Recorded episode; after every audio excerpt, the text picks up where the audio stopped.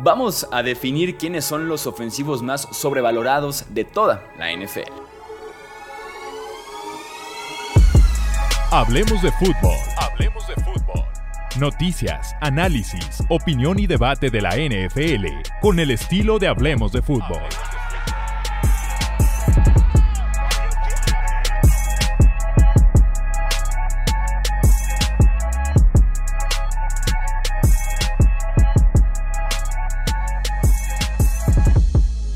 Amigos? ¿Cómo están? Bienvenidos a una edición más del podcast Hablemos de Fútbol. Yo soy Jesús Sánchez. Un placer estar aquí con ustedes para comentar cuál es la ofensiva de los sobrevalorados en esta liga. Me acompaña el buen Wilmar Chávez para poder hacer este análisis. Bienvenido Wilmar, ¿cómo estás? Yo, mi Chuy, qué gusto, qué gusto estar aquí de nuevo. Llevamos un ratico sin nada, sin aparecer por acá, entonces bien, a divertirnos un rato. Y también está por acá el buen Alejandro Romo. Bienvenido, Romo, ¿cómo estás?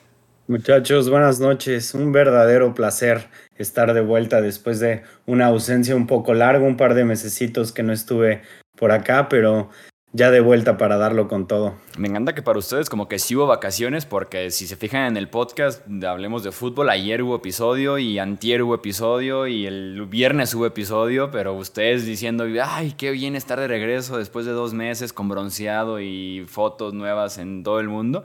Eh, pues gracias, gracias por invitarme a sus vacaciones, amigos.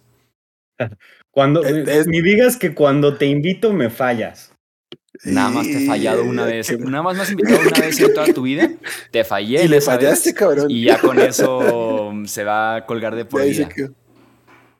Ya con eso de por vida me la va a cantar. Pero bueno. Eh, la dinámica es la siguiente. Vamos a irnos posición por posición para definir ofensiva, quarterback, running back, tres wide receivers, tight ends, eh, un tight end, perdón, dos tackles ofensivos, dos guardias, un centro, para definir cuál sería nuestra ofensiva ideal tomando en cuenta jugadores sobrevalorados. Que es para, si no conoces el término sobrevalorado, eh, básicamente es un jugador al que se le da justamente mucho valor, mucha atención, mucho salario, eh, que se habla demasiado de él que se espera demasiado de él y que realmente siempre se suele quedar corto expectativas, no cumple, que creemos que el tema de producción no equivale o no iguala a lo que se dice de él, lo que genera la atención, ¿no? Yo creo que es la forma en la que definiría el jugador sobrevalorado de alguna forma. Eh, seguramente va a haber mucha diferencia, va a haber mucho debate. La idea aquí es proponer nombres hasta llegar a un consenso. Afortunadamente somos tres, así que llegar a un consenso de cuál sería nuestra ofensiva oficialmente de sobrevalorados. ¿Están listos? Claro que sí. Sí. Romo, me interesa saber tu opinión de coreback. Bueno, tú sabes cuál, cuál siempre va a ser mi pick, obvio, en la posición de coreback. Pero fíjate que fue la única posición en la que traje dos o sea, bueno, fuera de wide receiver, ¿no? Este, traje dos. ¿Cuál quieres? ¿El, ¿El, que elegí como uno o como dos? Tú, tú eliges. Para empezar, si la gente tal vez no está en el contexto de este podcast, ¿cuál sería el que mencionas que es como el obvio? Dak Prescott. Definitivamente. Ah, pensé que ibas a decir otro, fíjate. Yo también pensé que iba a decir otro. Pensé que iba a Pero ahora que lo digo, ahora que, lo digo, sí es ¿Creen que, me iba, ¿Creen que me iba a aventar el tiro de la de Lamar Jackson en, esto? Nah, nah, Sí, sí lo pensé. Definitivamente no lo, no marcaría a Lamar Jackson como sobrevalorado, como tal.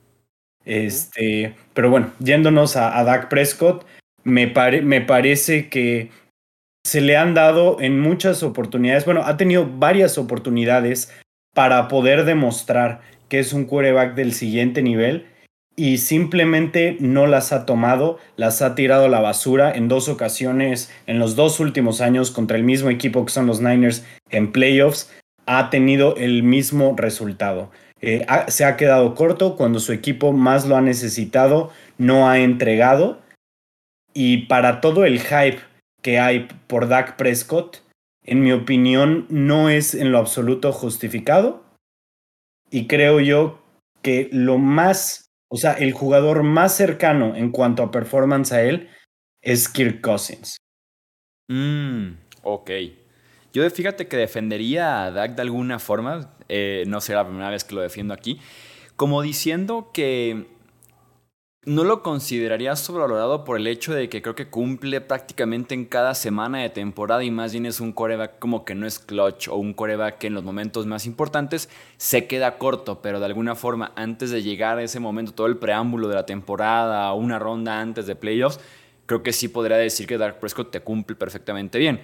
Eh, y ya es como que se queda corto en el momento más importante de la temporada, ¿no? En la ronda divisional, cuando se requiere de la remontada, cuando se requiere que haga puntos pero como que tú digas, es un tipo que constantemente me está quedando a deber como para considerarlo para este equipo, yo creo que no entra en esa categoría Dak Prescott.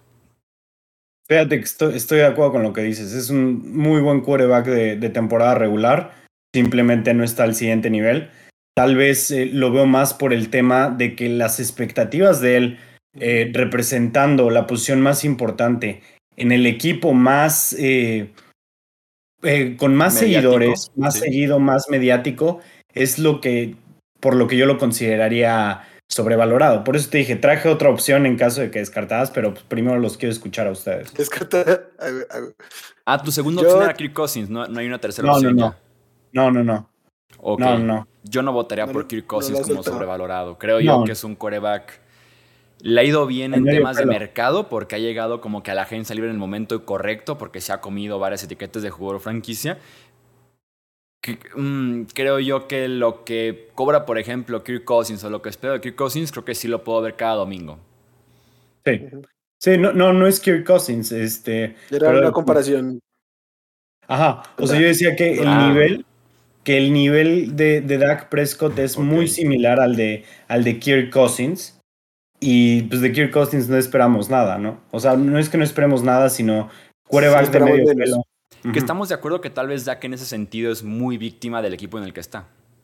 Si el nivel de Dak, incluso a ese precio, me lo da en un equipo como los Titans, nadie, diría nada, creo yo. Pero la expectativa es tan alta y el foco es tan, tan fuerte. De hecho, creo que el, el tema con Dak pasa por mucho porque está en uno de los de los trabajos peor catalogados en la NFL, o sea, que mayor presión tienen pese a todo. Yo creo que lo, lo, primero sobre lo que están diciendo, creo que no es contradictorio, ¿no? El ser un buen jugador, yo creo que que es un buen jugador y estar sobrevalorado. Creo que hay jugadores que pueden ser buenos y aún así estar sobrevalorados. Me, me encanta que arranquemos el, el, podcast con tanta coherencia porque ambos pensamos en Lamar, pero cuando Alex dijo eh, Dak, dije, sí, era el pico obvio de Alex. Y, y pinche Chuy con la temporada desastrosa de Dak sigue defendiendo a Dak. Yo aquí tengo que ponerme de tibio porque era de los que defendía a Dak, pero creo que necesitamos un año de que recupere para poder seguirlo defendiendo. Creo que no hay punto donde defenderlo después del 2022 que tuvo. Lástima el que cambió de coordinador ofensivo, pero creo que yo creo yo que si se hubiera quedado con Kellen Moore sin Zeke Elliott, con la línea ofensiva de regreso, con Brandon Cooks, creo que tal vez hubiéramos tenido un buen año de DAC. Lástima que con Mike McCarthy, pues no sé qué vaya a pasar realmente. ¿Quiénes serían tus opciones entonces, eh, Wilmar? Yo también tengo dos. Voy a dar el primero, no sé qué tan, tan raro sea, pero para mí Kyler Murray. Para mí Kyler Murray, un top 5 en, en su salario. a pick 1 global, le dieron las llaves por, por completo a Kingsbury para que construyera un equipo con él y para él, y no ha pasado casi nada con Kyler. Encima de temas de actitud, de compromiso, cosas muy cuestionables por todo lado con Kyler. Yo también. Sacando el tema de la lesión. tengo, un, tengo a Kyler como uno de mis nombres, sí. De hecho, yo también. ¿Y sabes por qué? Porque, por ejemplo, a diferencia de, tomando en cuenta a Dak, ¿no? Nos dio aquel buen partido en contra de Tampa Bay en Wildcard. O nos dio un mes completo o dos, tres meses, una temporada entera de un nivel alto. Kyler nos ha dado, siendo sinceros, seis semanas que se mencionó como candidato MVP, que fue de la 1 a la 6, y ya está. No hemos tenido mucho más de Kyler Murray en su carrera en la liga. Y como dices, como dices Wilmer, es top 5 pagado en la posición. Y, lo que es más impactante es que ahorita se maneja, o sea, viendo el roster, o sea, si se, o sea, se, puede proyectar que si los Cardinals quedan como el peor equipo del NFL, como el pick 1 global, van a ir por Caleb Williams sí o sí. Y bueno, o sea, en, en, otra circunstancia, digo, eh, podemos ver a Caleb Williams como un talento generacional. Estoy de acuerdo en eso, no venimos a hablar de eso, pero creo yo que están en una terrible posición los Cardinals con Kyler Murray. Porque no es, no es el peor quarterback del NFL, ni mucho menos, pero no es un quarterback que te suma mucho. Y realmente, este, con un, con un, o sea, si tuvieran el pick 1, con, digamos, otras opciones decentes, eh, para no hablar de Caleb Williams, otras opciones muy, este, bastante sólidas, vamos, Bryce Young, muy probablemente hubieran optado por ir por Bryce Young sobre quedarse con Kyler Murray y cambiar la selección o, elegir otro jugador. Sí, creo yo, si no lo ves como cara de franquicia total, que creo que en esa parte es con lo que gana siendo pick número uno y no lo ves en ese punto, creo que se puede explicar el por qué está en esta categoría. ¿Y quién es tu otro, Wilmer? Y el otro creo que puede ser un poquito más polémico porque creo que en la opinión popular es un nombre muy apreciado, es Matthew Stafford. Creo que todo el mundo se quedó con que estaba muriendo solo en Detroit y realmente salió a, Los Ángeles, sí ganó el campeonato, pero su nivel personal, yo creo que incluso en Los Ángeles, bueno no ha sido. Es un tipo que constantemente te está arriesgando el balón, casi que puedes apostar a que una intercepción te va a dar por partido y que no estuvieron ganando gracias a él. Y, o fundamentalmente gracias a él, mucho hizo McVeigh y Kevin O'Connell por ese equipo que ganó el campeonato. Entonces creo que sí es un, un, nombre muy, muy, muy apreciado en la comunidad y que yo creo que eso tiende a la sobrevaloración con él. Y casi que el mismo Stafford les cuesta, ¿no? La rachita que traen en playoffs con una intercepción que dejaron caer los San Francisco 49ers. A mí, a mí lo que me cuesta un poco de trabajo con Stafford es el hecho de que lanzaba 5000 yardas. ¿Cuántas veces lo hizo? ¿Nada más una? Una. Bueno, pero lanzaba constantemente para varios, o sea, para muchas yardas. Llega a Los Ángeles, lanza más de 40 pases de anotación. Sí, se equivoca bastante. Y gana el campeonato que era básicamente lo último que necesitaban, era alguien que pudiera, o sea, lo último que necesitaban los Rams era alguien que pudiera cerrar ese último partido, que fue por lo que dejaron ir a Jared Goff, ¿no? Y fue exactamente lo que llegó. Ahora, este año llegó bastante lesionado del codo. Desde Training Camp se reportó que había un problema grave con Stafford y así fue el caso. Creo yo que fueron muy transparentes que es raro verlo en la NFL con una lesión de, de un nombre importante, a menos de que sea algo definitivo como un torn ACL o algo así. Pero por ese lado me cuesta el hecho de, de poderlo catalogar como, como, como alguien para llegar a una unanimidad de un sobrevalorado, sí sería alguien que, que a mí en lo particular me costaría poder votar a favor de eso. Y tal vez porque puede ser querido Stafford, sobre todo por esta historia como de que logró salir de Detroit y demás, pero creo yo que si mencionas o si andas preguntando por la vida un top 10 de coreback, no sé qué tantas personas te lo incluyan. Incluso después del Super Bowl, ¿no? Que bueno, salió ese debate de si era Hall of Famer o no, que fue una locura ese debate durante dos semanas después de ganar el Super Bowl, pero creo yo que así como que tú digas, la gente lo tiene en un, en un nivel, una estima tan alto como para considerar que está sobrevalorado justamente, no sé. No sé del todo. la, la compro. A mí me Igual gusta creo que la elección. Creo que el consenso está muy claro, ¿no? El, nombre que traíamos todos. ¿Traías otro, Chuy? Yo traigo otro. Quiero poner sobre la mesa el nombre de Daniel Jones. Un tipo que esta agencia libre en Nueva York lo extiende por 40 millones de dólares anuales, que el tipo sabemos ya por medio de The Athletic que llegó pidiendo 47 millones a la conversación, a la negociación con los Giants, y que realmente es un coreback que en un partido de playoffs, el partido más importante de la temporada de los New York Football Giants, corrió 17 veces. Entonces eso te dice del nivel que tiene, cargado seguramente por esa buena línea defensiva, por Saquon Barkley, por el head coach que tiene, y que el tipo es súper limitado, creo yo, en temas de jugar la posición de coreback, y que ahora que está muy bien pagado, diría que entra en esa categoría de es sobrevalorado Daniel Jones y más porque fue un pick también top 5, top 6 del draft, ¿no? Una cosa así. Entonces, creo yo que también podría ser un debate por ahí de Daniel Jones. Mira, la cuestión con Daniel Jones, yo en ninguna manera lo defiendo. A mí me parece un quarterback mediocre. O sea, la definición, la definición de un quarterback mediocre. Sin embargo, con, con este Brian Dable o Davol, me gustaría verlo con un cuerpo de wide receivers siquiera decente. Porque lo que tenían el año pasado los Giants era paupérrimo, era nefasto ese cuerpo de wide receivers. Entonces, antes de, de, querer catalogarlo como un sobrevalorado, porque creo yo que antes de, la antes de esta temporada, todos éramos, yo creo que todos lo teníamos rankeado dentro de los tres peores o cuatro peores quarterbacks titulares para, para, el, para el 2022. Entonces yo no siento que haya un hype lo suficientemente alto con él como para poder decir él es sobrevalorado. Sí, creo yo que es más por la parte del contrato, ¿no? Que es un poco más reciente, pero sí, eso más bien es su equipo, el mercado, lo que dictó y demás, un poco de suerte, pero sí, así como que tú digas, existe un hype sobre Daniel Jones, la realidad es que no.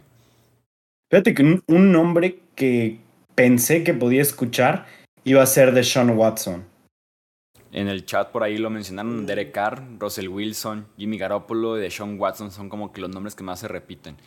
Yo el tema que tengo con Deshaun Watson es que durante un momento sí lo consideraba un quarterback top 5 de la liga, su último año en Houston, y juzgarlo por lo que vimos de él en Cleveland después de un año y medio sin jugar, eh, me gustaría verlo este año para confirmar que ese es el nuevo Deshaun Watson o que simplemente fue un estaba fuera de nivel, fuera de ritmo y ahora sí ya regresó a ser Deshaun Watson.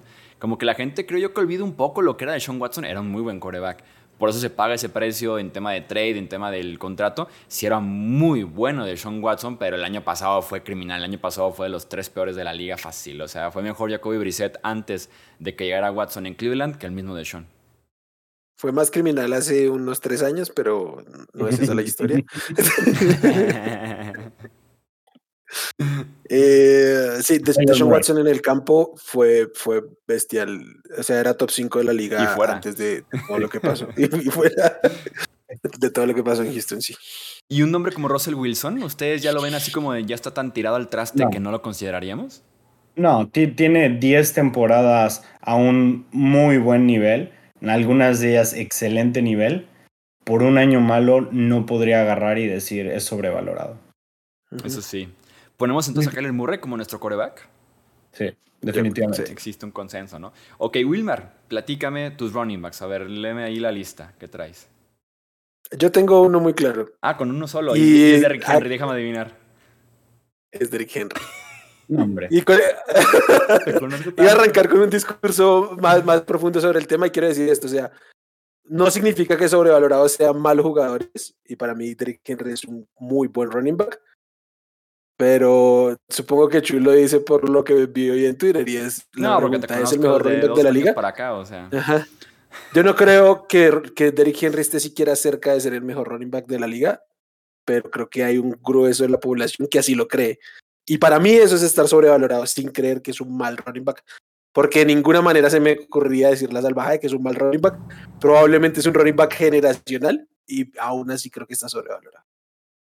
Puedo verlo, más porque yo también soy de los que no ve a Derrick Henry como el mejor corredor de la liga, sin duda alguna, sobre todo por estilo, soy de un estilo súper diferente en ese sentido para mis running backs.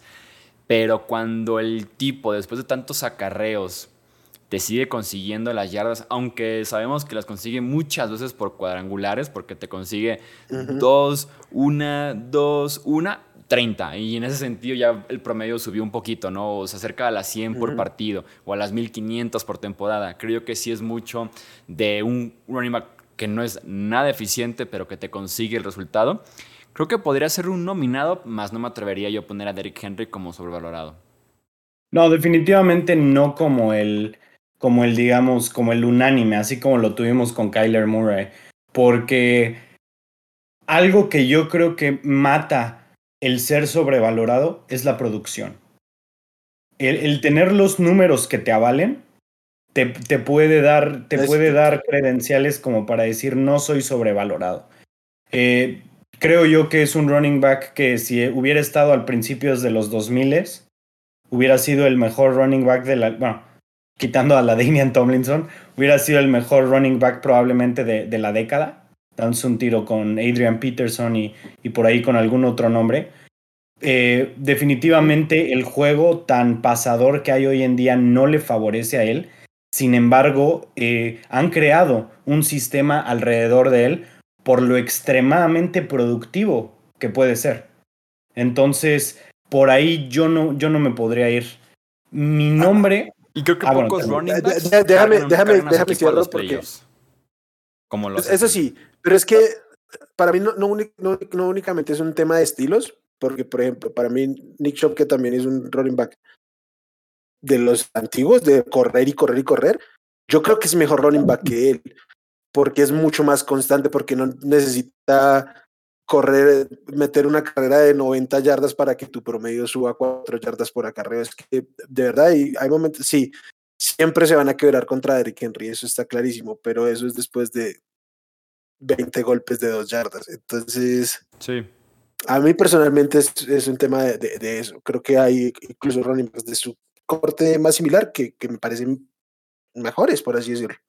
Tal vez yo también le tendría mucho respeto a Henry, con todo, insisto, que no es mi estilo, que, que reconozco que no es tan eficiente. Es como el respeto de la carga de trabajo que tiene y de cómo carga una franquicia entera por momentos. Aunque sea aquellas 11 victorias como Tennessee. ¿Tienes algún otro nombre, Wilmer? Sí, pero ¿lo suelto una vez? Sí. Eh, ok. Eh, Austin Eckler. Creo que mm. vive mucho de lo que son sus números en fantasy pero eh, realmente no es un tipo al que le puedas, por ejemplo, soltar un backfield completo mm, de ninguna manera. Y los Chargers en los dos últimos años, él ha tenido números espectaculares en muchos rubros y han corrido sumamente mal la bola como equipo. ¿Por qué? Porque necesita muchísima ayuda y necesita un tipo casi que de élite a su lado para poder verse lo mejor posible. Austin Eckler. Mm. Yo vuelvo a lo mismo, producción. Yo no creo que cuando pienses en los tres o vamos, digamos, en los cinco mejores running backs, pienses en Austin Eckler como para poderlo meter tanto a esa conversación. Eh, sí vive mucho de sus números de fantasy, pero también es una chispa en esa ofensiva muy necesaria. Y algo, algo también que digo, que se debe de apreciar más que más que nada es la cantidad de, de juegos que, que, juega. O sea, no pierde tanto, no pierde tantos partidos como muchos de los corredores. Entonces, por ahí también se me hace alguien como bastante confiable. O sea, el año pasado jugó 16 partidos, antepasado 14, dos años atrás 16. Entonces, hablas de que, de que ha perdido tres partidos en los últimos tres años.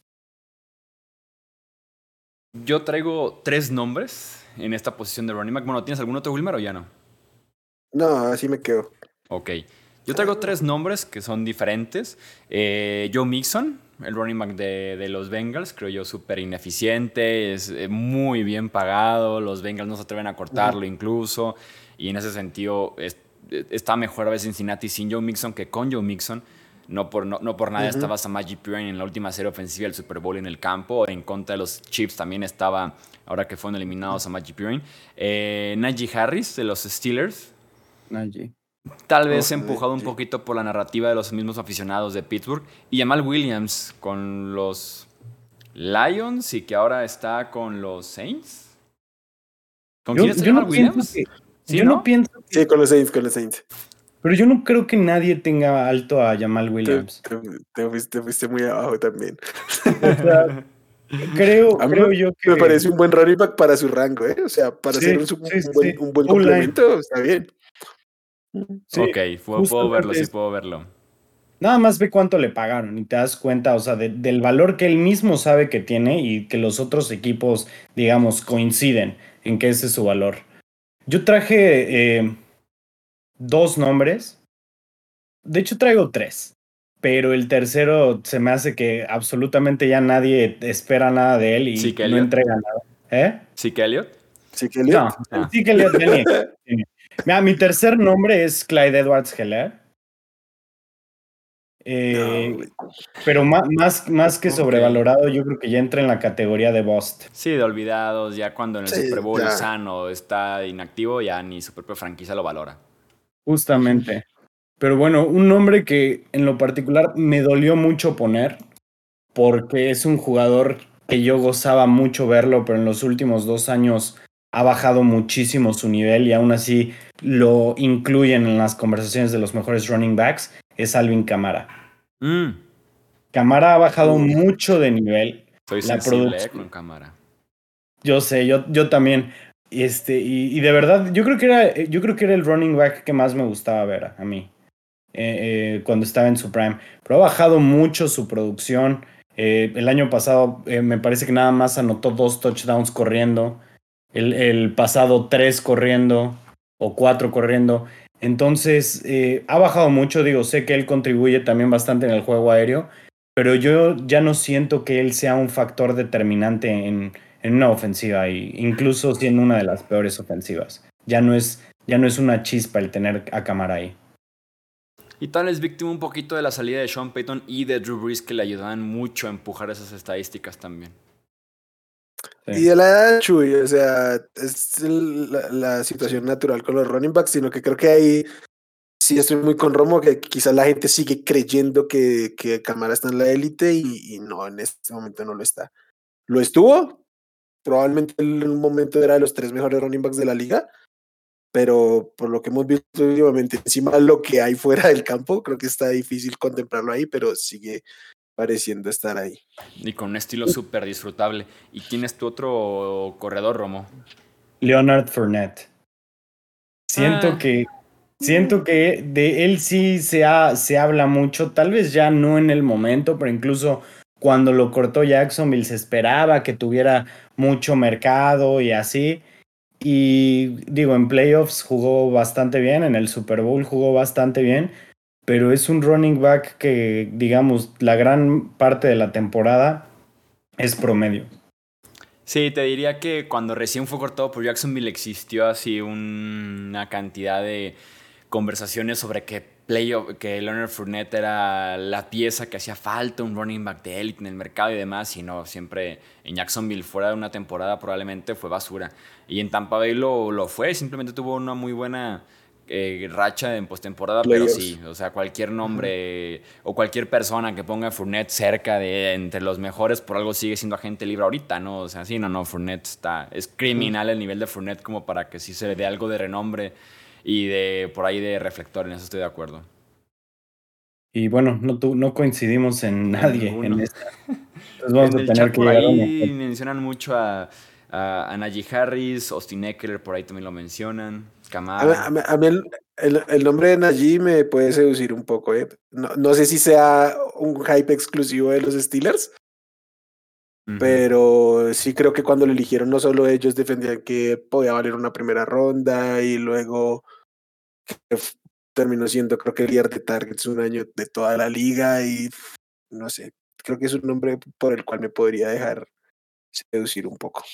Espérate, Najee yo también podría, digamos, acordar, llegar a él, pero al mismo tiempo siento que al corredor que, o sea, al cualquier otro corredor que pusieron en, en los Steelers fue bastante peor de lo que fue él. Sí, pero es que tenían unos bultos Sí, sí, sí, lo sé, pero eh, gran cuestión es esa línea ofensiva que no, no bloquean, no bloquean para corrida, pero ni por su vida. O sea, el, el porcentaje de, de, acarreos que él tenía donde el primer contacto era atrás de la línea era bastante alto. No tengo el dato por aquí porque no me preparé para allí, pero eh, eh, mucho era cuestión de, de, su línea ofensiva. Si quieren, vámonos con allí, pero pero no estoy vendido al 100 en eso. Sí, es que yo creo que también con Najee Harris es tomar en cuenta el hecho de que fue primera ronda y que sí es mencionado como uno de los mejores corredores jóvenes y demás. Creo que incluso cuando hicimos el ejercicio de las ofensivas este, dentro de cinco años, Najee Harris ni siquiera fue seleccionado siendo un running back en ese momento novato, ¿no? O sea, como que teniendo la proyección, primera ronda y demás, y yo no lo consideraría running back top tomando en cuenta que fue primera ronda y que es el caballo de batalla indiscutible en Pittsburgh, ¿no? Pero sí tiene que mucho su línea ofensiva, estoy de acuerdo, pero creo yo que no tiene que ver el nivel y producción con el hype, o sea, para empezar que fuera primera ronda. Órale, vamos a, coincidir con allí. Ok, vamos a poner a Najee Harris. Pasamos a los wide receivers. Utilicé de hecho un wide receiver eh, para publicar de alguna forma el episodio de que estábamos en vivo en Twitch. Seguramente va a salir en la miniatura. Y eso del Beckham Jr. Creo que podría ser como la definición. Y más porque a pesar de que ganó un Super Bowl y, todavía se, ausentó un año por el tema de la lesión de rodilla y lo que tú quieras, el tipo aún así regresa. Se lo disputan de alguna forma entre varios equipos, varios quarterbacks incluso lo piden en su propio equipo, como Rogers, como Lamar Jackson, y aún así se lleva también un gran contrato de 15 millones anuales. Entonces, creo yo que Odell Beckham tiene que estar sí o sí en nuestro grupo de wide receivers. Sí, definitivamente. Digo, en los últimos, las últimas dos temporadas que jugó, en una de ellas jugando 14 partidos y en la otra 13, no superó ni siquiera las 600 yardas. Vamos, en, en, el año que en el, en el, año que jugó Cleveland y Rams, no superó las 600 yardas ni siquiera. De hecho, si nos vamos a los números de, de touchdowns, fueron 5 en total en esa temporada y antes de eso 3. Yo creo que nos dejamos llevar mucho con Odell Beckham por dos cosas. La recepción que hizo, que fue como la jugada simbólica del NFL, y sobre todo la gran producción que tuvo en sus primeros tres años en Nueva York. Sí, mucha gente sus que se tres años son espectaculares. Sí, hay mucha gente que se deja llevar, pensé que nada más iba a decir la recepción, hay mucha gente que es como, vive de una recepción en Sunday Night en contra de Cowboys. No, Beckham era lo que era Justin Jefferson hace ocho años. Ajá. Era así de espectacular, de impacto inmediato, novato, sensación, el mejor novato desde Calvin Johnson, o sea, una barbaridad del Beckham de novato y todavía en, su segundo y tercer año. Lástima que la relación se va al riel con Nueva York. Es mandado como castigo a Cleveland. Nunca encuentra por ahí relación. En Rams tampoco encuentra gran cosa. Tuvo un gran Super Bowl, lástima la lesión. Pero fuera de chispazos ese inicio y uno otro chispazo, no ha sido mucho más del Beckham. Y le ha quedado grandísimo el nombre y el precio. De acuerdo. En sus seis primeros años, Odell Beckham Jr., solo el año que se lesionó, no llegó a las mil yardas en los tres primeros años no bajó de las 1300. O sea, yo sí creo que tuvo un año de carrera espectacular, que eh, estaba acorde a lo que se hablaba de él. El tema es que llegó un momento en que en Cleveland no cambió el, discurso. O sea, seguía siendo el va a regresar de él y es la hora que no regresó de él. Entonces, sí, creo que hubo un momento donde estaba bien valorado el Beckham, pero claramente eso se rompió, esa burbuja. Yo tengo por ahí otros nombres, son obviamente de menor etiqueta, ahorita escucho sus nombres. Puse a Juju, a Juju Smith-Schuster. Yo también lo puse ahí. Y por ahí solté otros nombres de menor etiqueta como Michael Gallup, Kenny Goladay, Chase Claypool. Yo tengo a Michael Thomas de los Saints. Y mm. Digo, mucho, mucho se puede, nos podemos expandir con esto, pero la realidad es que más grande es su boca que sus ganas de, volver al campo, ¿no? Eh, la última temporada que más o menos jugó, que fueron siete partidos jugó, fueron 438 yardas totales, nada espectacular, eh, cero touchdowns, nada. Y, el, año, el año pasado, tres partidos, tres touchdowns, eso estuvo, eso estuvo bastante decente, pero al mismo tiempo 170 yardas. Que digo, en tres partidos no es, no es malo, ¿verdad? Pero después de lo que cobró, después de todo lo que hablaba, etcétera, etcétera, que se llegó a considerar como uno de los mejores, como uno de los mejores wide receivers de la NFL por, por una muy buena, más bien por dos muy buenas temporadas que tuvo. Eh, se me hace que ya es un receptor que está más que olvidado ahorita. Me acuerdo que era, el, debate, ¿no? Entre de Andre Hopkins y Michael Thomas sobre quién era el wide receiver uno de la liga. Es que ocho partidos iniciados en tres años.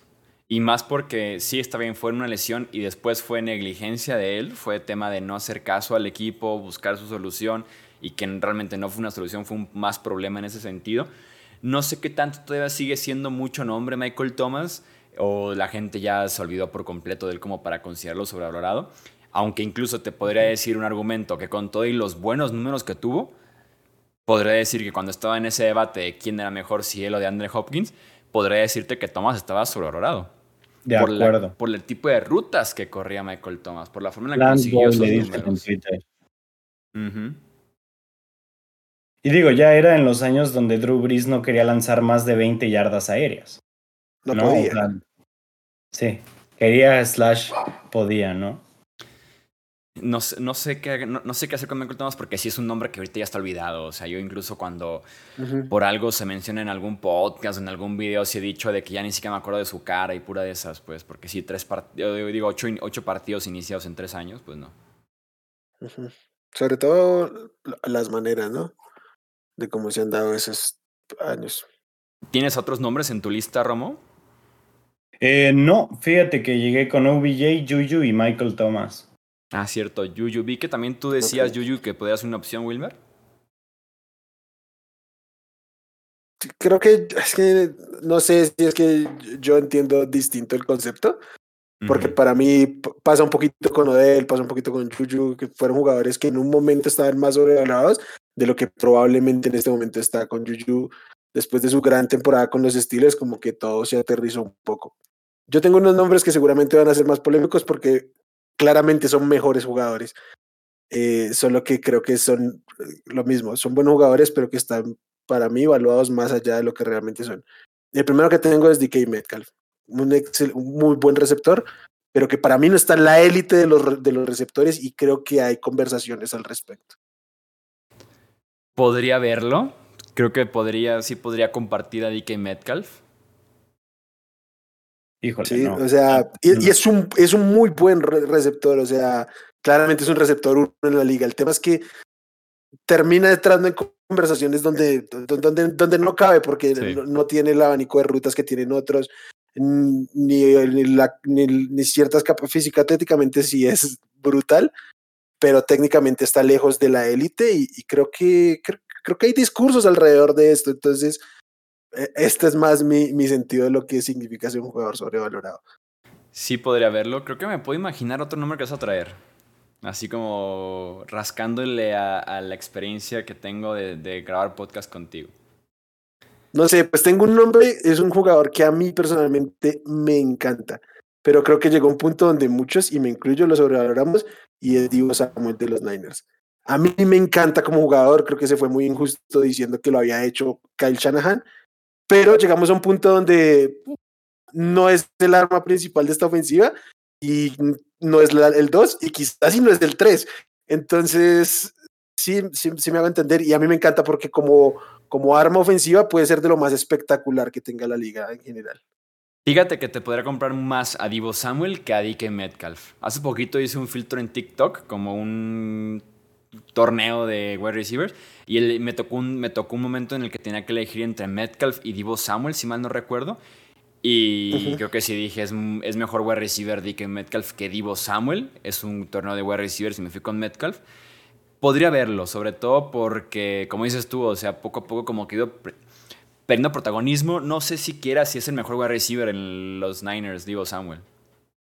Es que mira, la cuestión con Divo y por lo que es tan difícil es porque como wide receiver no es de los mejores del NFL, pero como jugador como jugador de, fútbol americano es uno de los mejores de la liga. es extremadamente versátil. Cuando tiene el balón en, las manos es uno de los mejores, me atrevería a decir, top, top 5, tal vez top 3 mejor, mejor jugador después de la recepción. Entonces, por eso es, es complicado, pero sí podría ver que como receptor esté sobrevalorado Divo. Que, que yo creo que el año antepasado jugó como uno de los 10 mejores receptores, exclusivamente como receptor de los mejores 10 de la liga, ¿eh? pero no creo que vaya a volver a tener ese nivel, sino que terminó siendo algo un poco circunstancial. Pero sí que, o sea, un, jugador que tranquilamente se puede diluir en esta ofensiva sin ser el arma principal, creo que para lo que en algún momento pudimos tenerlo, yo creo que está algo sobrevalorado, digo. Algo que, que, ¿cómo se llama? Que también hay que considerar es qué quarterbacks le lanzan el balón. Porque los, los wide receivers dependen mucho de eso. Y por ejemplo, con Metcalf puedo ver que tuvo la mitad de touchdowns este año con Gino Smith que, que con Russell Wilson, ¿no? Y también tuvo menos yardas. En recepciones, recepciones tuvo más. Pero en un como un receptor se, se, ¿cómo se llama? Se, o sea, depende 100% de que lleguen el pase a él, de que lo vean, de lo que tú quieras. Por eso es, es complicado, ¿no? Y, digo, no, no le tiro mala leche a Brock Purdy ni, ni a Jimmy Garoppolo, pero estos receptores sí requieren quarterbacks que puedan estirar el campo mucho más. Yo, creo que ese es... ¿Qué haces, Wilmar? Perdón. Que es que yo estoy un poquito fuera de ese argumento de Roma, porque o, si no, no tendríamos a los New Hawkins y los Mike Evans del mundo que han jugado a lo largo de su carrera, salvo Mike Evans en los últimos años y, y el lapso que estuvo Hawkins con, con Deshaun, jugaron con corebacks nefastos, sí. Bueno, también hablas de que de Andre Hopkins es un wide receiver generacional, que si hubiera estado con, con Patrick Mahomes o vamos, Rodgers o vamos, incluso alguien de un poco, de un calibre un poco más bajo, vamos, digamos, con, un, con alguien del estilo de Philip Rivers, o sea, sería algo eh, completamente fenomenal, ¿no? Y ha funcionado con, con varios quarterbacks, pero también tenemos otros jugadores como por ejemplo Demarius Thomas, lo que era con Tim Tebow, lo que fue después de Peyton Manning, este, tenemos muchos jugadores que en cuanto no tienen, eh, que en cuanto no tienen un quarterback bueno, a pesar de tener talento elite, no, no brillan, no son ni, ni la remota parte de lo que eran. No, y eso puede diferenciar de los wide receivers que de verdad son de élite. De acuerdo. ¿Tienes algún otro nombre, Wilmer? Sí, tengo un nombre que quizás se me parece un poquito al, a lo que pasa con, con Najee Harris, y es que quizás se vive un poco de lo que se esperaba que fuera, y que hay gente que todavía sigue ahí montada en ese barco, y es Jerry Judy. Yo no sé si Jerry Judy va a pasar. No estoy seguro, yo no le he visto por qué decir Jerry Judy va a ser la superestrella que aparentaba ser como, como prospecto, porque no se lo he visto. Y, y, lo he seguido muy de cerca y, creo que hay mucha más gente subida en ese barco de lo que yo estoy. Sí, y le da un punto de confianza en Denver y rumores de que niegan una primera ronda por él o que ese es el precio, una primera más un poco más. Creo que sí podría haber, sin duda alguna, la opción de Jerry Judy como sobrevalorado, sí, claro. El Eterno, este es su año y no está ni cerca de que sea su año, o sea, ni no ha estado ni remotamente cerca de, lograr eso. Yo sigo sin estar seguro si es el mejor receptor del roster. ¿eh? Yo considero para mí mejor hoy por hoy Corland Sutton. Claro. E incluso te podría decir que hasta Tim Patrick puede, puede que sea mejor. Pues es que ha producido más. Y se ha mantenido más sano, con todo y que también ha tenido sus problemas de lesión. Sí.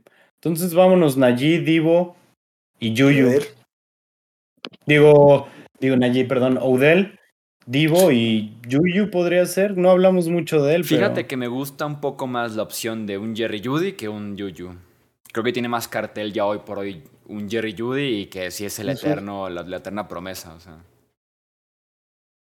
Si, si Judy fuera agente libre hoy en día con lo que ha hecho, ¿tú crees que le darían más dinero que a Yuyu? Sin duda alguna. Sí.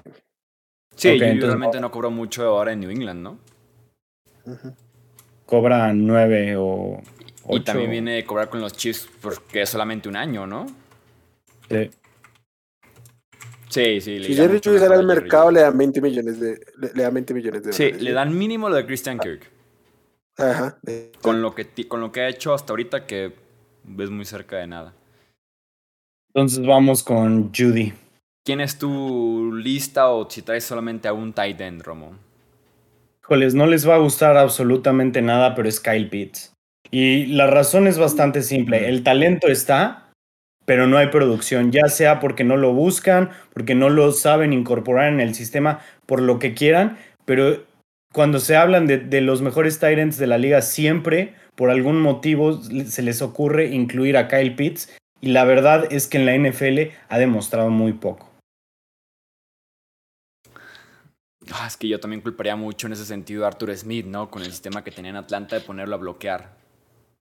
Pero si te pones los a corebacks con los que ha jugado también, o sea, son una barbaridad hablando justamente de los corebacks y cómo impactan el nivel y la producción de un jugador.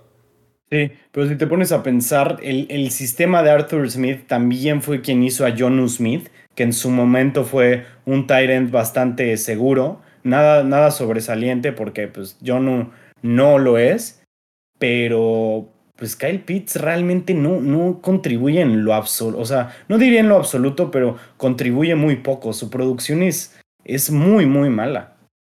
Metió mil yardas como un novato. Un Tyren. Creo que nunca lo había hecho un Tyren en la historia, ¿no? Creo. Eh, probablemente Evan Ingram sí. Evan Ingram seguramente sí. Y creo que Mike Ditka. Y creo que ahí termina la lista Entonces, ya el año pasado entre, también se perdieron juegos y salían a lanzar 12 pases por partido. Y así. Mi nombre es Darren Waller. Darren Mi nombre es Darren Waller. Que se llenó de números porque le lanzaban la bola 50 mil veces en, en, los Raiders, pero para mí como talento al verlo jugar no me parece espectacular y lo ponían en conversaciones con Travis Kelsey y, George Kittle, entonces ese es mi, mi candidato. Ponerlo en, en esa categoría sí es completamente sobrevalorarlo, pero pues ha sido productivo. Digo, el año pasado no le fue bien, pero antes de eso tuvo una temporada de 665 yardas y antes de eso dos de casi 1200 yardas. Entonces, me cuesta trabajo, me cuesta trabajo considerarlo como sobrevalorado. O sea, obviamente depende de qué perspectiva, ¿no? Si nos vamos como a lo que dijiste de, de que lo ponían con Travis Kelsey este, y, y Mark Andrews y George Kittle, pues tal vez, tal vez sí es, o más bien sí es sobrevalorarlo. Pero en general, yo creo que eso se acabó hace un par de años, esas comparativas. Yo no veo el, el ¿cómo se llama? El caso de que sea uno de los jugadores de los que esperas muchísimo. Y, es el lo acaban de volver el Tyrant mejor pago de la liga. Los Giants, con 31 años. Y con 7, creo. Sí, tiene 8 años, 7 años en la liga y ha puesto dos veces más de mil yardas. Eh, no sé. También los Giants necesitan ayuda desesperados, ¿sabes? Eh, sí, eso sí. No, y va a ser visto como la opción número uno de ese ataque aéreo de Nueva York. Y, tiene que serlo.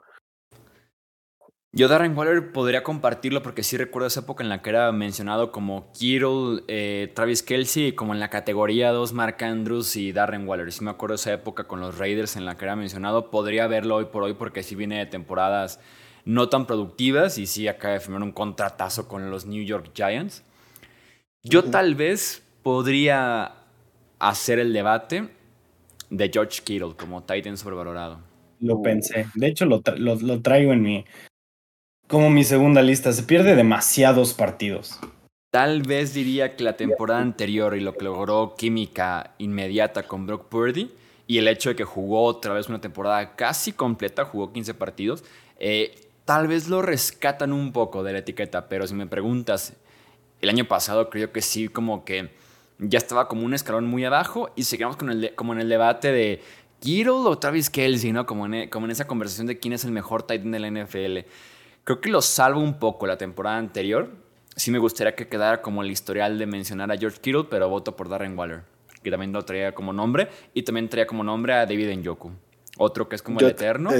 Cumplió la temporada anterior un poco, pero aún así lo que cobra, lo que se espera de él como primera ronda, este es el año y demás, y en Yoku siempre queda de ver. Sí, bastante, que se veía como un Tyrant muy, muy atlético, no al nivel de Kyle Pitts, pero sí se veía como, como un arma muy, muy, amenazante, pero sí ha quedado de ver prácticamente todas las temporadas. Siempre veo a alguien drafteándolo en, en, mi, en, mi, en mi fantasy en una ronda digamos, no alta, pero ya una ronda decente y siempre es como de... Es uno de los jugadores que, evito. Otro nombre bueno es Hunter Henry, ¿eh? Yo nunca he sido fan, ni cuando estaba en los Chargers, ni cuando ahora está en los, en los Pats. Creo que se puede llenar de touchdowns y lo que tú quieras, pero es un tight end súper limitado físicamente y que cualquier otro tight end eh, te conseguiría números aceptables sin cobrar lo que él cobra. Sí, pero bueno, no, no, no es tan sobrevalorado. O sea. No, no pero sí es mencionado entre los Titans ahí, top 7, top 8 de la liga y el tipo. Creo, que más cuando estaban los Chargers, ¿no? Quizás ahora. Pero claro que cuando llegaron los dos Titans en, a New England hace un par de años, eh, según todo el mundo, iba a ser Aaron, Hernández y Rob Gronkowski 2.0.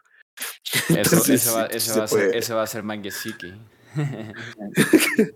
Te digo, su, primer año no, no fue terrible, digo, 600 yardas, 9 touchdowns con quarterback novato. No, no, es, no es terrible. ¿De qué? ¿De Hunter Henry? El tema con Hunter Henry es que le puedes lanzar la bola y se tiene que tirar al piso. Porque no es un tipo que te va a producir después de la recepción y nada. Entonces... Totalmente de acuerdo. Pero bueno, ¿con quién quieren ir? Yo votaría por Darren Waller también. Vale, vamos a, vamos a coincidir con Waller entonces. Y nos queda la línea ofensiva, vámonos un poco más rápido para terminar con los linieros. Eh, vámonos con tackles. ¿A quién tienes tú en tackles, Romo? Eh, híjole, yo lo, yo lo hice tackle izquierdo y tackle derecho, te voy a dar los dos. Eh, Jawan Taylor, el tackle que acaba de llegar a los Chiefs de, de, los Jaguars, le pagaron una super millonada cuando la verdad es que ha sido bueno, digamos, bueno un 80 de calificación en en el juego aéreo, pero un 20 de calificación en el juego terrestre. Además de que era un tackle derecho, no sé por qué optaron por ir por Jawan Taylor sobre por Orlando Brown. Ese, ese es mi, mi primera opción. Y la segunda es Mike McGlinchey. No es, no es, eh, no es un tackle, no es un tackle malo. Es malísimo. pero lo que le pagaron en Denver se me hizo una ridiculez y sobre todo que su último partido fue tragarse, o sea, el último partido antes de ese contrato fue tragarse a Jason Reddick, o bueno, más bien dejarlo pasar. sí, más bien que se tragaran a McGlinchy, este Jason Reddick. Híjole, se, se, me hace, no sé, no sé, se, se me hace uno de los tackles, eh, bueno, uno de los tackles derecho más sobrevalorados de la liga. Sí, McGlinchey podría estar muy de acuerdo y más porque como fue firma de día uno, seguramente había más equipos interesados en él. Mucho pedigrí de primera ronda, el físico, la ofensiva y demás, pero McGlinchey es malísimo. Creo que también debe ser incluido McGlinchey. Jawan Taylor me gusta como opción. Donovan Smith, que es el otro tackle de Kansas City, también creo que debería ser incluido. Cam Robinson, el tackle de los Jaguars, también lo traje como opción. Y creo que esos son mis nombres. Sí.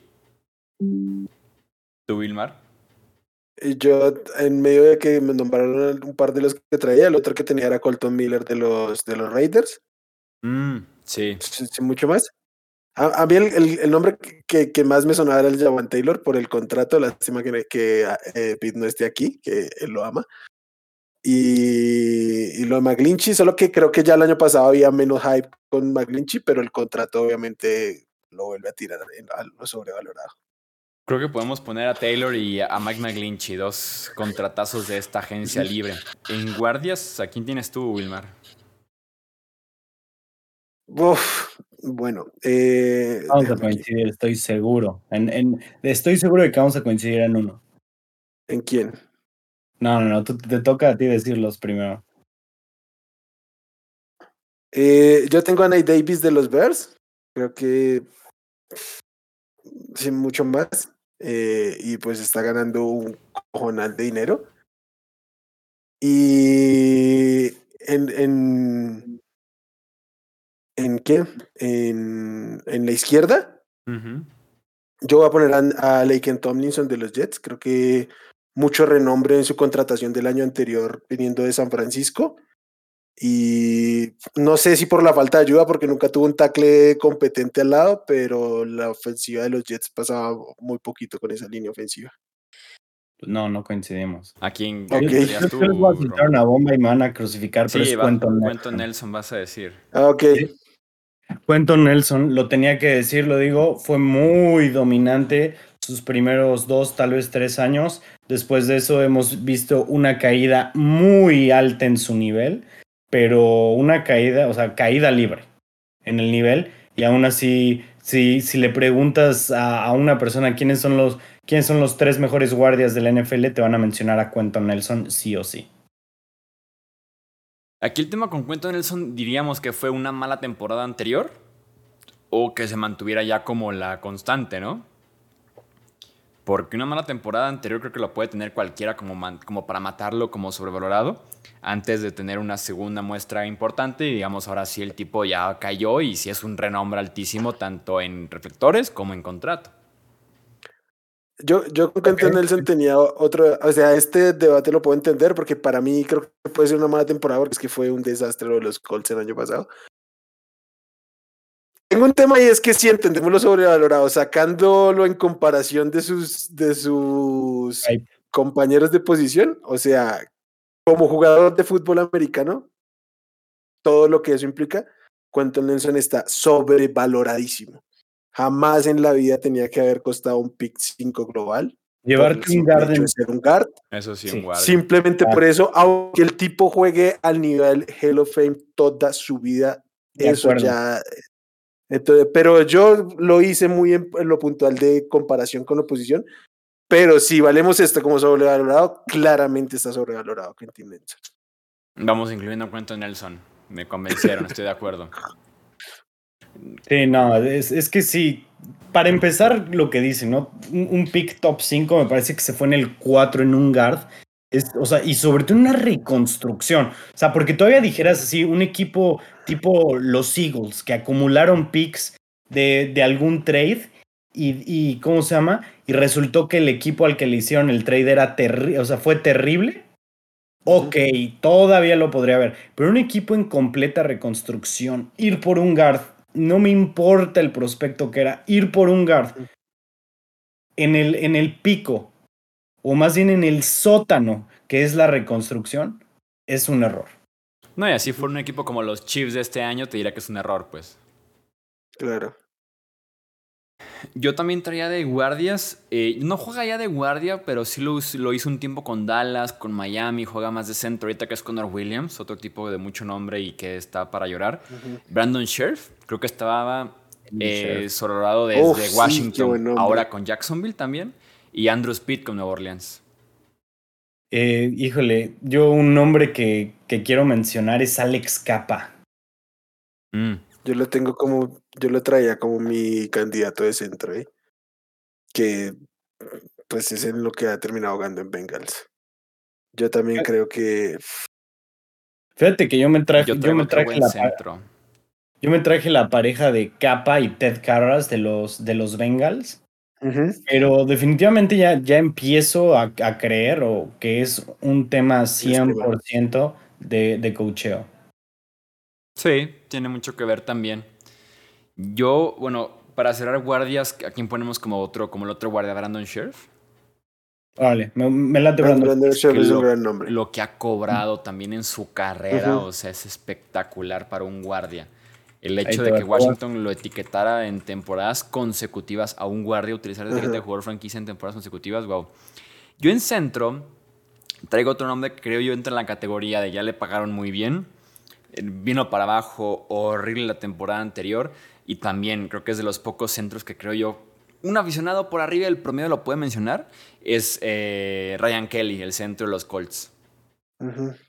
También otro pic alto y que últimamente ha jugado para el olvido con, con Indianapolis. Definitivamente. Un paréntesis rápido yéndonos a, lo que decíamos de Brandon Sheriff.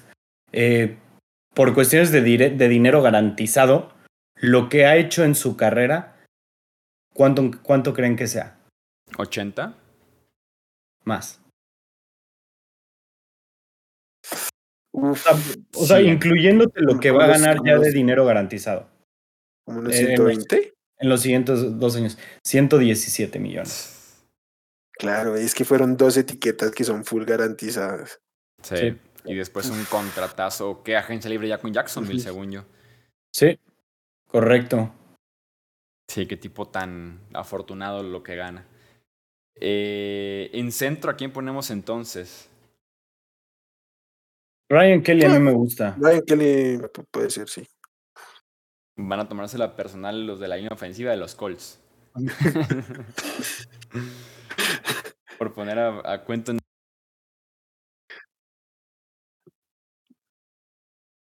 Eh, a, mí el nombre de Ted Carras de verdad me gusta mucho porque creo que desnuda muchísimo el tema coacheo en, New England.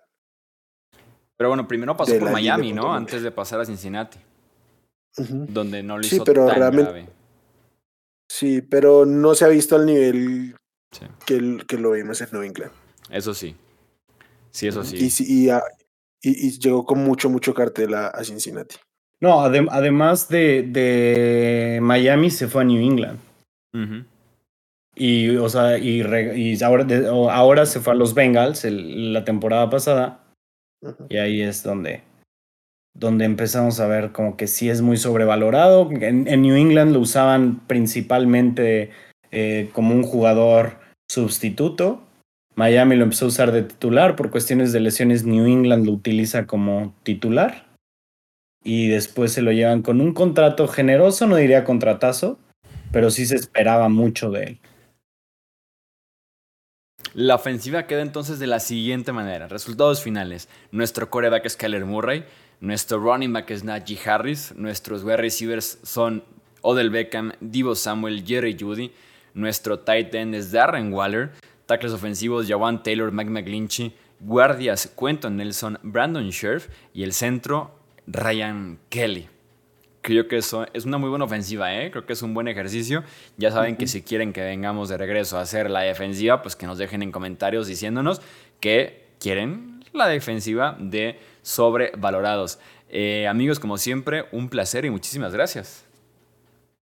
Un placer, un placer, Chuy. Nomás una observación, yo creo que este equipo se va 9-8. Mm, creo que sí. Dependería tal vez de Kyler Murray, que no confiaré en absoluto en él, pero sí, lo puedo ver. Yo, el, problema sería que con esos salarios de este equipo eh, sería una murga todo lo que tengan de fondo de armario. ¿eh? No, y la defensiva estaremos jugando los tres ahí. Es un desastre, tal cual. Porque sí, en efecto tiene que ver mucho el tema de los precios para poder considerarlos en esta categoría. Totalmente. Claro. Wilmer, muchas gracias, brother. Chuy, Alex, qué gusto como siempre y, esperemos estar aquí para la defensiva que, nos digan ahí si les, si les, llama la atención. Sí, claro, también si quisieran eh, también la ofensiva y defensiva de infravalorados. Eh, recuerden suscribirse, aquí hablemos de fútbol, dejarnos un like, un comentario, un review, compartirlo con otros amantes de la NFL. A nombre de Alejandro Romo, de Wilmer Chávez, yo soy Jesús Sánchez, esto es Hablemos de Fútbol. Hasta la próxima. Gracias por escuchar el podcast de Hablemos de Fútbol. Para más, no olvides seguirnos en redes sociales y visitar hablemosdefutbol.com.